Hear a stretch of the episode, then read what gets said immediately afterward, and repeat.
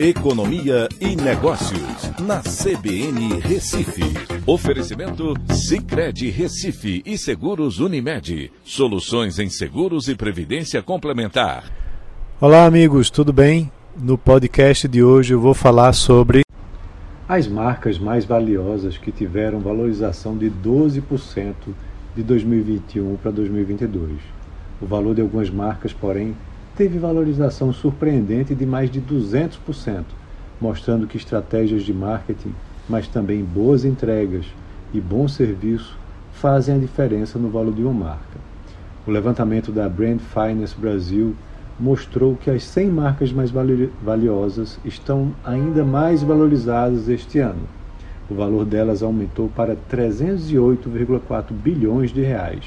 A líder é o Banco Itaú, com valor de 36,39 bilhões, um aumento de 28,5% na passagem de 2021 para 2022.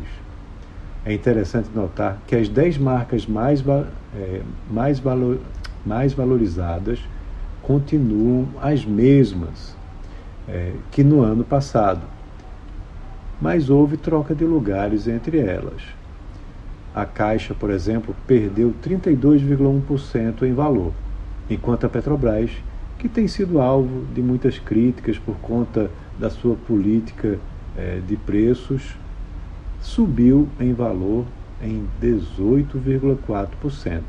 Dentre as marcas que mais se valorizaram, o setor turismo se beneficiou de uma retomada, com subida forte da Movida, 227,6%, maior crescimento de todas, e também da Unidas, com 108,4%. As redes de atacarejo também apresentaram forte elevação, com o açaí com elevação de 112,3% e o atacadão com 108%. Por outro lado, varejistas sofreram com a mudança nos juros básicos da economia. Né? A Selic chegou a 13,75%. E também por conta de processos de aquisições que repercutiu no valor de suas marcas.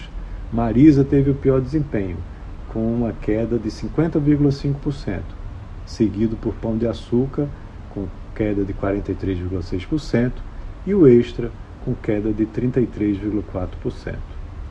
A marca é um importante patrimônio da empresa, de valor intangível, mas que pode determinar o padrão de consumo das pessoas, que por sua vez são muito influenciadas pela credibilidade da marca.